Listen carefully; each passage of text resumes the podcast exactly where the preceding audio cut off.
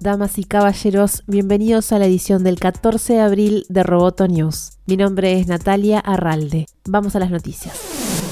Huawei dijo que las sanciones de Estados Unidos a la compañía son las culpables de la actual escasez global de chips porque interrumpieron la relación de confianza en la industria de semiconductores, según expresó Eric Su, presidente de Huawei. Agregó que las sanciones han provocado que algunas empresas acaparen la producción de chips por temor al desabastecimiento y consideró que esta escasez podría agravar una crisis económica global. Por otra parte, sostuvo que el aumento de la fabricación de semiconductores, chips y microchips redundará en el aumento de precio de los dispositivos electrónicos. Los chips semiconductores son un insumo esencial para la fabricación y funcionamiento de celulares, autos, computadoras y electrodomésticos.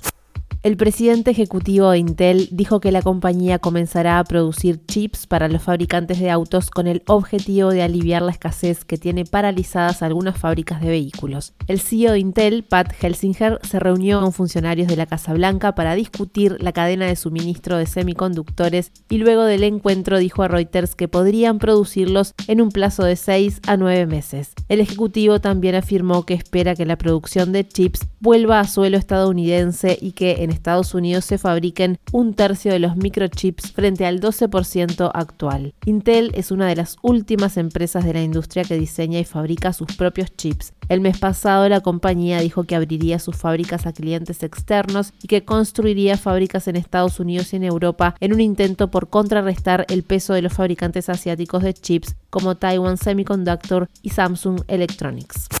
Microsoft anunció la compra de Nuance Communications por 19.700 millones de dólares. Se trata de la segunda mayor compra de Microsoft en su historia, únicamente superada por los 26.000 millones de LinkedIn y por encima de los 7.500 millones de dólares de Bethesda o GitHub. Nuance es una gran compañía especializada en el desarrollo de la inteligencia artificial aplicada al reconocimiento de voz. Entre sus principales programas se encuentra el software Dragon, que utiliza la inteligencia artificial artificial para ayudar a transcribir las voces. Según explica Microsoft, la compra de Nuance ayudará en su estrategia en la nube y apunta a Microsoft Cloud Healthcare orientado a la atención médica. Una de las variantes de Dragon se especializa en profesionales médicos, reconoce la voz y transcribe su dictado a texto para crear documentos clínicos.